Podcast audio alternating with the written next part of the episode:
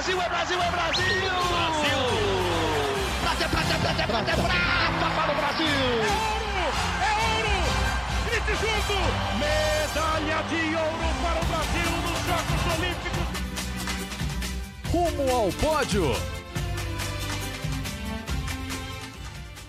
Saudações Olímpicas! Esse é o Rumo ao Pódio, podcast da Globo sobre esportes olímpicos. Já estamos no ano olímpico, a Olimpíada de 2020 está chegando. Eu sou o Guilherme Costa. Hoje o Marcel Merguizo, que costumeiramente está comigo aqui no estúdio toda semana, não está presente, está viajando a trabalho para uma matéria para o Jornal Nacional que vai ficar super legal. Mas ao meu lado está o nosso Cauê Dias. Ele atualmente é chefe de reportagem aqui do esporte da Globo em São Paulo, mas acompanhou a seleção de basquete durante muito tempo, acompanha o basquete muito ali na redação. A gente vê, às vezes, ele está vendo o Campeonato Paulista de Basquete pelo link do computador. Muito fanático e sabe muito de basquete. Bom dia, boa tarde, boa noite para você, Cauê. Bom dia, boa tarde, boa noite, Gui. Realmente o basquete é uma paixão desde sempre.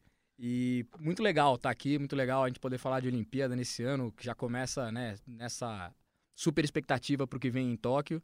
Então, para mim é uma honra. Tem essa responsabilidade de substituir o Marcel, né?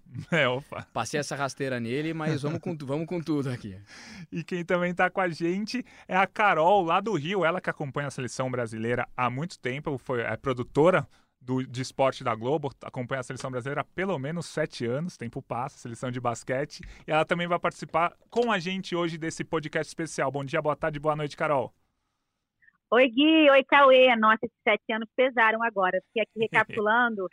Já tem muita coisa, gente. Nossa Senhora. Tudo bem com vocês? Tudo certo. O ano olímpico está chegando. A seleção, a gente vai dar um panorama do basquete, né? A gente vai falar muito de basquete hoje no nosso podcast. Falar rapidamente um panorama de como está a seleção brasileira. Nenhuma das seleções ainda está classificada para a Olimpíada. A seleção feminina jogará agora em fevereiro um pré-mundial que vai dar três vagas em Tóquio. São quatro times: França, Austrália, Brasil e Porto Rico. Então, o Brasil ganhando um joguinho desses aí se classifica para a Olimpíada. Então, é bem provável que o Brasil se classifique. O pré-mundial, pré-olímpico mundial agora é em fevereiro e em junho tem uma pedreira gigantesca da seleção masculina. O Brasil vai disputar o pré-olímpico mundial na Croácia contra, além da Croácia, claro, Alemanha, Rússia, Tunísia e México. Então, Cauê, antes da gente chamar o nosso convidado, Marcelinho Huetas, que daqui a pouquinho vai entrar no papo e vai dar muitos detalhes de tudo, Cauê, o que, que você acha que vai acontecer nesse pré-olímpico? Eu acho que no feminino a gente tem uma perspectiva muito boa de classificação. Eu acho que a gente eu diria que a gente é favorito a estar tá entre essa vaga porque principalmente pela por enfrentar Porto Rico. Acho que nos outros jogos a gente vai ter mais complicação, mas contra Porto Rico, eu acho que a gente joga a nossa vida lá e eu acho que a gente tem uma ótima chance de qualificação. O time feminino cresceu demais depois que o Neto assumiu, né? O José Neto é, passou a dirigir a seleção feminina e o time cresceu demais, está muito mais sólido, então dá essa confiança de que realmente no feminino a gente vai classificar. No masculino, não tem, não tem escolha fácil ali, porque os, são, serão quatro sedes, né? Quatro pré-olímpicos, é, e, e só o campeão de cada sede vai se classificar. Se a gente olhar as outras sedes, se a gente pensar que só um vai passar de cada, de cada, de cada cidade, de cada grupo, eu acho que a gente, dentre as pedreiras, pegou talvez o menos complicado. Sim. Na média, dos seis times que participam dessa, dessa classificação na Croácia, a média é complicada, porque você tem aí Brasil, Croácia, Tunísia, e do outro lado você tem Alemanha, Rússia e México, né? No outro grupo, enfim, uhum. todo, todo mundo jogando na Croácia, só o campeão desses avança. É, se, a gente, se a gente pensar que na média é muito forte, a gente, mas não tem um time indestrutível, um time imbatível ali. Nos outros lugares é mais complicado. Você jogar contra a Sérvia na é. Sérvia, é. a gente estaria aqui chorando, porque uhum. não tem, não tem condição. Você jogar no Canadá contra o Canadá completo, também muito complicado, e a Lituânia em casa também. Então, dentre as pedreiras, acho que a gente até pode, até pode ter é, um certo otimismo diante desse grupo. É, a gente lembra que alguns países já conseguiram a classificação olímpica durante o campeonato, a Copa do Mundo do ano passado, inclusive Estados Unidos Argentina aqui pelas Américas, o Irã pela Ásia, enfim, já tivemos alguns classificados agora tem os pré-olímpicos mundiais do masculino. Carol, é, o que, que, você acha que vai acontecer? Concorda com o Cauê? Feminino com o pé na vaga e masculino a coisa tá bem complicada? Não, concordo plenamente. Eu estou totalmente otimista com a seleção feminina. Acho, inclusive, que a gente já ganha o primeiro jogo e, e já começa classificado nesse pré-olímpico mundial. Eu, tô, eu tenho falado bastante com o José Neto. Ele também está muito satisfeito né, com o que ele tem visto das meninas dele lá.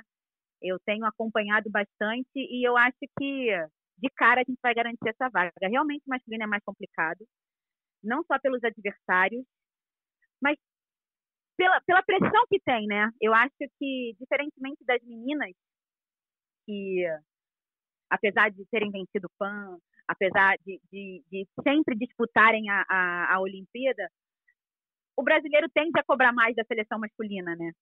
É, até porque tem jogadores de NBA, tem jogadores conhecidos, tem jogadores renomados, então a pressão sempre vai mais para o lado do masculino. Então eu acho que eles vão, vão pegar pedreira, realmente é mais difícil, porque tem as subchaves, né, como o Cauê falou, são os dois grupos que aí passando vai para o confronto final e só classifica o, o campeão. Então, assim, eu sou uma eterna otimista, o Cauêzinho sabe, a gente trabalha muito junto com basquete há muitos anos, e eu tendo sempre a acreditar na seleção. Inclusive, a nossa seleção também sempre nos presenteia com brilhantes vitórias, né? Então, sim, não dá para a gente dizer que não, não tem como. Então, é, é, é torcer e acreditar. É isso aí. Então estamos otimistas, apesar de saber que vai ser uma dureza, mas no Campeonato Mundial o Brasil ganhou, por exemplo, é, da Grécia, que é uma das melhores seleções do mundo. Aí... Exatamente, eu acho que é nisso que a gente tem que se, se, se, apegar também, entendeu? Que a gente tem condições de vencer essas seleções fortes. A gente já mostrou isso no Mundial, né? E acho que, que é por aí, o caminho é por aí. O Petrovic tem conversado muito com os jogadores, ele teve no início do, do ano lá na Espanha, conversou com, com Vitor Benite, com Augusto, com o Ertas, agora ele vai para a NBA, vai conversar com o Raul, vai conversar com o Caboclo, com o Felipe. Então, assim, é, é, eles estão né, nessa energia, nessa disposição. Então, eu, eu realmente acredito que pode ser que, que a gente consiga.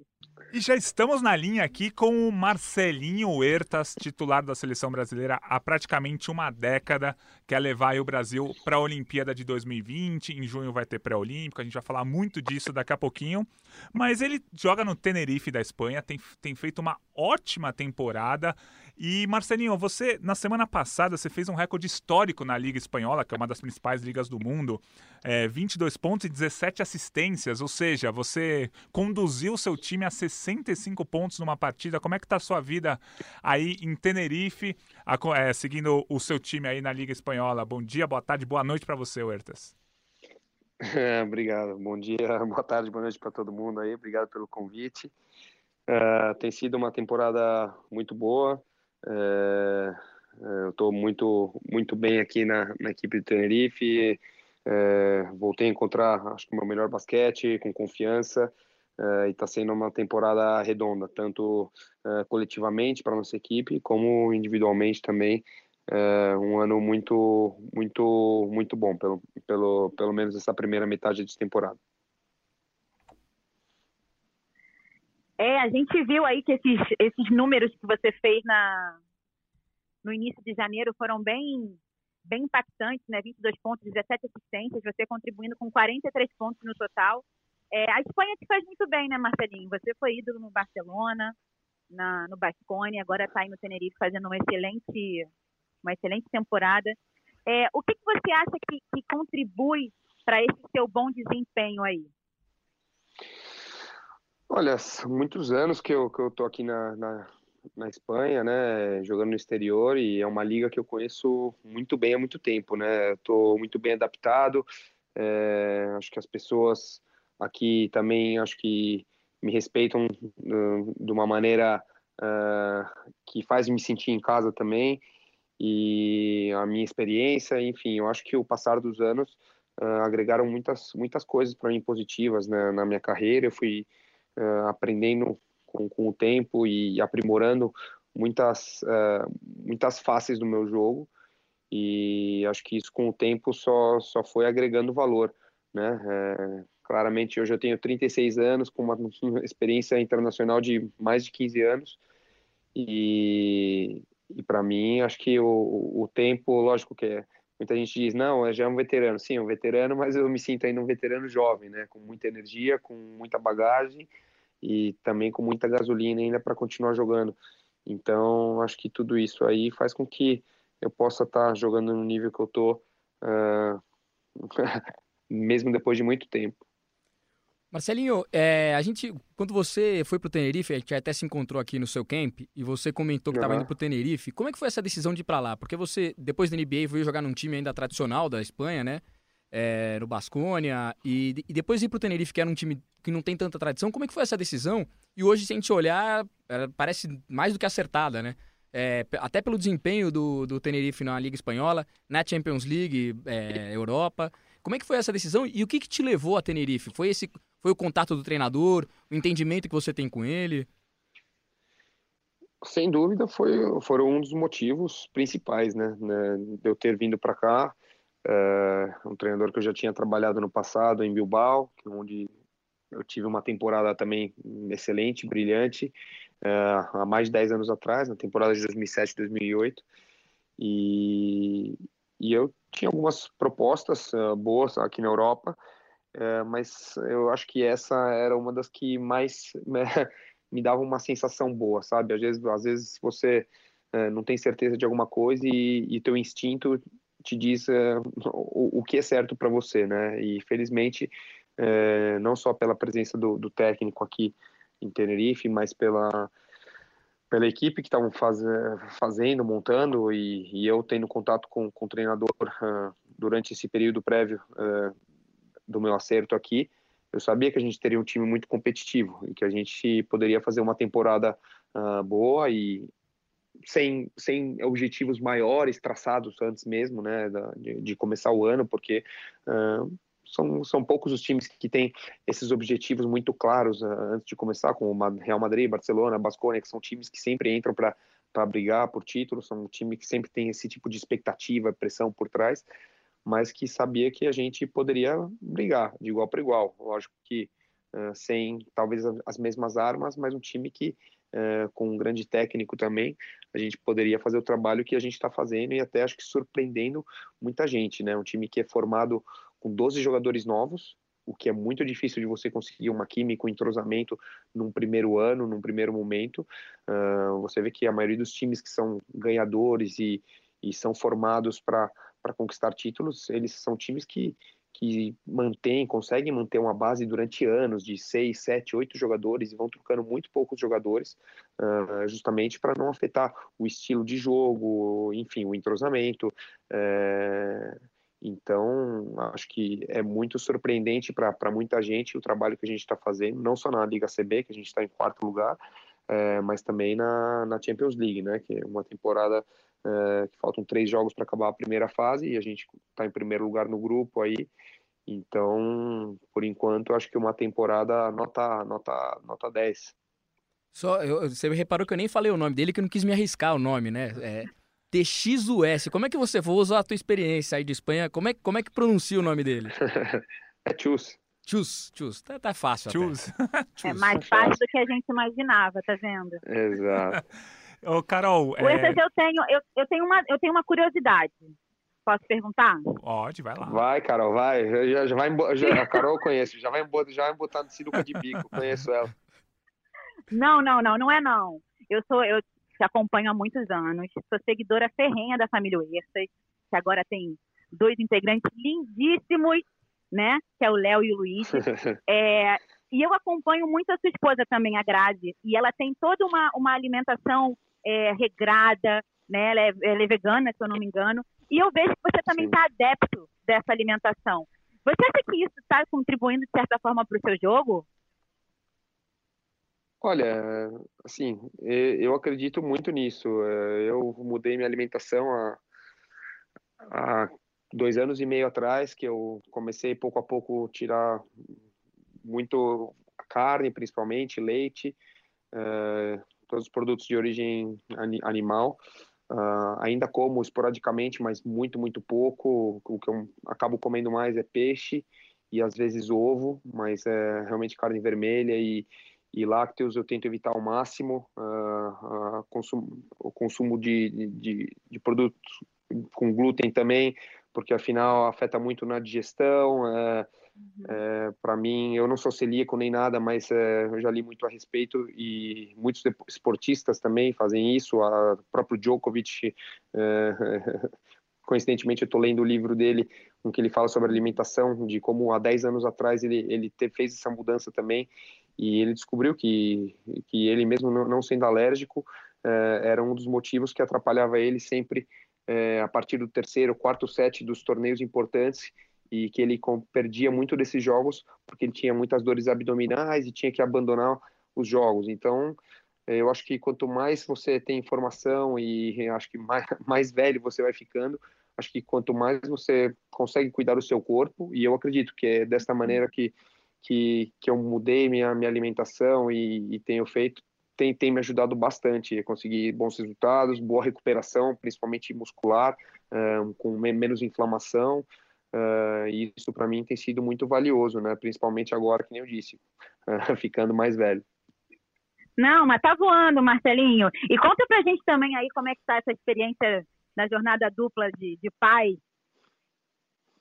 ah, é uma maravilha, né? É, mudou, muda completamente a nossa vida, a prioridade passa a ser completamente eles e dá, dá muita saudade é, quando a gente viaja, fica, fica longe de casa uns dias, mas é, é muito reconfortante voltar para casa e ver o sorriso deles, estou é, o dia inteiro pendente, mandando mensagem, vendo foto, é uma coisa que realmente é, muito a perspectiva da gente como, como pessoa, né? Independente de ser jogador de basquete ou que, o que você, qualquer tipo de profissão que você tem, quando você se transforma em pai, é, muda muda muito sua perspectiva de, de vida, de como você vê as coisas, seu ponto de vista em relação a muitas coisas. Então, é uma coisa que acho que agregou muito também para para mim como como pessoa.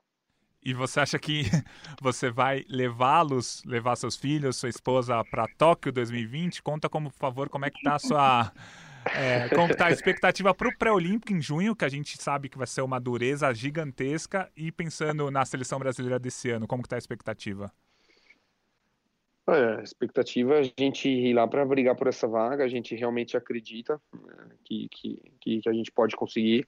Uh, todos os grupos são fortes e difíceis, mas considerando uh, alguns dos outros grupos, eu acho que o nosso grupo dessa vez talvez seja uh, um dos mais talvez acessíveis, digamos, para ou, ou, menos fortes para conquistar a vaga. Lógico que existem seleções como a Alemanha, a Croácia, que é a dona da casa, Rússia, que a gente ainda não sabe se vai poder disputar ou não eh, pelo fato da, da multa lá do, do doping. Uh, precisamos ver qual seleção será convidada no caso que eles não, não possam participar. Mas eu acredito realmente que o Brasil tem grandes possibilidades de voltar a jogar a Olimpíada e quem sabe poder levar minha família para poder assistir lá em Tóquio, que seria, seria um sonho. Marcelinho, e durante é, esse período que vocês estão nos clubes, é, como é que é o contato dos jogadores da seleção ou de vocês com Petrovic? É, um, é, é uma coisa meio constante, o tempo inteiro vocês estão se falando, ah, claro, não todos os dias, mas quando sai alguma novidade de alguma seleção, rival, é, como é que é esse contato quando a seleção não está não tá reunida? Cara, a gente tem muita amizade. É, lógico que às vezes a gente tem mais contato com uns ou com outros, mas a gente, durante o ano, a gente se acaba, acaba, se falando muito, né? A gente tem até grupos de, de WhatsApp que a gente se fala, enfim. E, e existe um contato, uh, contato bastante frequente, digamos, né? Acho que é uma das seleções que, que nós uh, que criamos um vínculo com, entre os jogadores muito grande, né? Que a gente não só, obviamente, se respeita muito, mas a gente criou uma amizade muito grande fora da quadra. E isso, às vezes a gente não fala nem de basquete.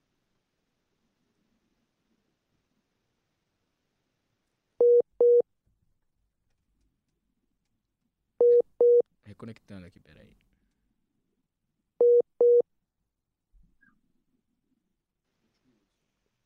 Marzinho, acho que Tá ouvindo? Alô? Cortou uma parte. Você estava falando que você. Que, é, nós estamos gravando direto aqui, tá? Você estava falando que você. É, que às vezes vocês não falam nem de basquete, que vocês falam tá normalmente de qualquer assunto. Pode, pode retomar o que quiser que a gente está gravando aqui. Exatamente. A gente. Amizade. Né, que a gente fala sobre outras coisas e, é, e acho que isso é, diz um pouco da, da nossa proximidade, né? Durante mesmo durante as temporadas, cada um no seu clube, num canto do mundo. É, e com o Petrovic, é um, é, a gente também tem um contato, ele vira e mexe, manda mensagem pra gente, vai falando, pô, gostei do jogo, tal, não sei o que, vai ter tal janela.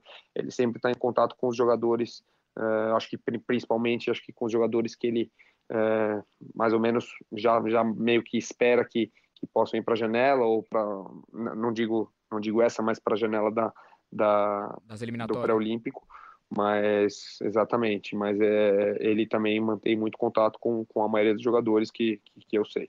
E a tua análise sobre o time, sobre a seleção brasileira? Sobre é, é, em que estágio nós estamos? Olha, a gente está num, eu acho que num estágio uh, prestes a ter uma renovação. Uh, lógico que a gente espera isso, mu- muita gente espera isso há muito tempo, uh, mas também, digamos que a gente não, não tem um- uma safra tão grande de, de jogadores preparadas eh, a nível internacional como ah, a grande maioria desses jogadores que, que foram ah, o eixo da seleção, digamos, nesses últimos 10, 15 anos, né? É, então, acho que talvez por isso essa renovação tão tardia, a maioria dos jogadores veteranos seguem sendo ah, os principais pilares da, da seleção. Lógico que existem ah, jogadores jovens, revelação, que estão vindo e que têm experiência já internacional. No caso do Raul, ah, do, do Rafa Luz, obviamente, que está na Europa também há já mais de 10 anos, o Augusto, o Didi, o Iago, que estão começando na seleção brasileira, e alguns outros jovens que, que, o, que o Petrovic tem, tem olhado e tem levado nas janelas ah, para que eles possam ser jogadores.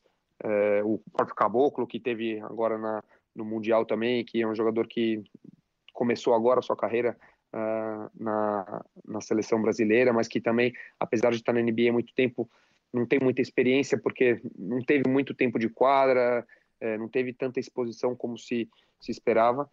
Eh, mas eu acredito que isso num futuro próximo deva, deva ocorrer. né? Lógico que a gente não sabe eh, que jogadores vão seguir, quais jogadores não vão seguir, eh, qual que vai ser a ideia, a filosofia depois do, do pré-olímpico ou da própria Olimpíada. Então, acho que isso aí é uma coisa que só, só o tempo vai, vai dizer como que vai ser o futuro da, da nossa seleção.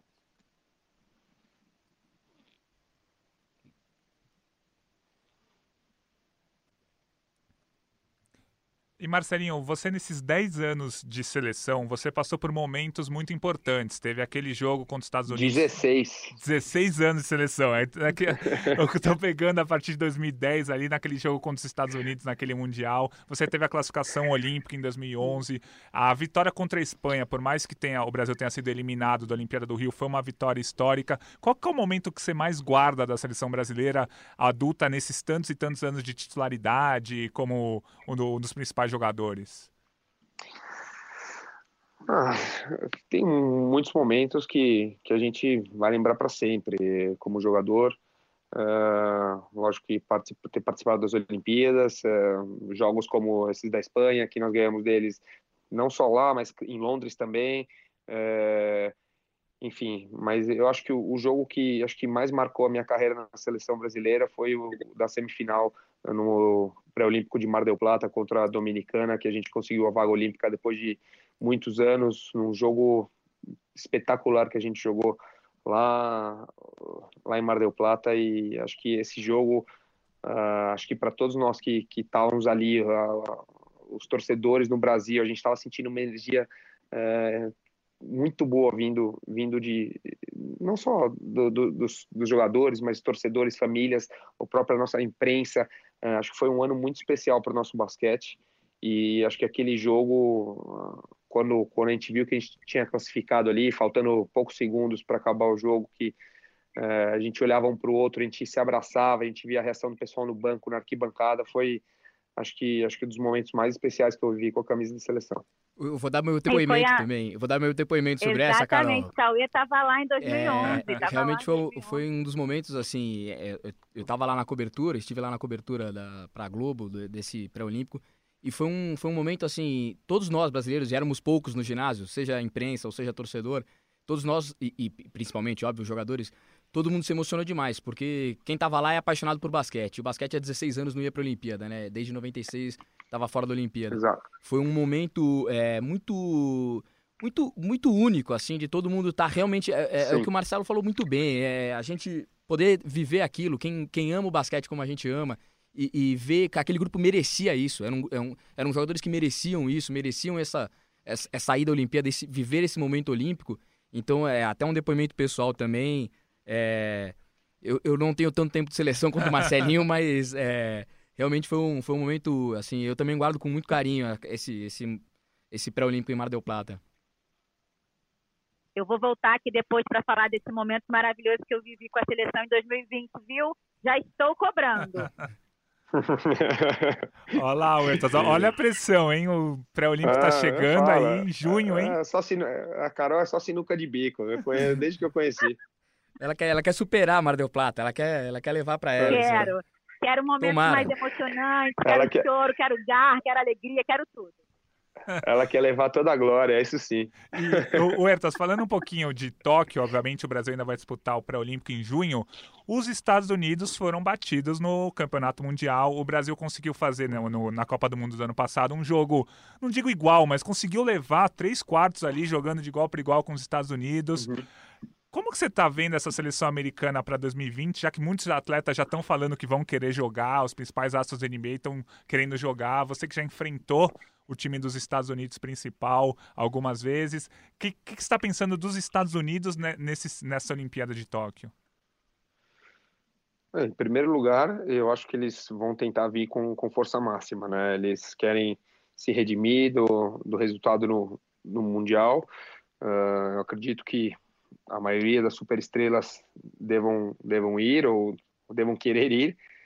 E, mas que mesmo assim, eu acho que hoje em dia o basquete, eu acho não, tenho certeza que o basquete mundial está é, muito nivelado e isso tem sido demonstrado ano após ano. Não só uh, os times uh, europeus e alguns, bom, Austrália, alguns times uh, latino-americanos como Brasil, Argentina, são capazes de, de competir de igual para igual contra qualquer seleção do mundo mas é, eu acho que hoje em dia são muitas seleções. Antigamente você conseguia separar seis, sete times que poderiam ser, que são tidos como favoritos. Hoje em dia o basquete, lógico que os Estados Unidos sempre vai ser considerado favorito, mas depois existem 10, 15 seleções no mundo que são praticamente da mesma potência, talvez alguma com uma uma ou outra que tenha um histórico melhor ou que seja um pouquinho mais favorita por ter é, mais experiência ou mais talento, mas que, assim, quando chega numa competição assim, que você joga é, é,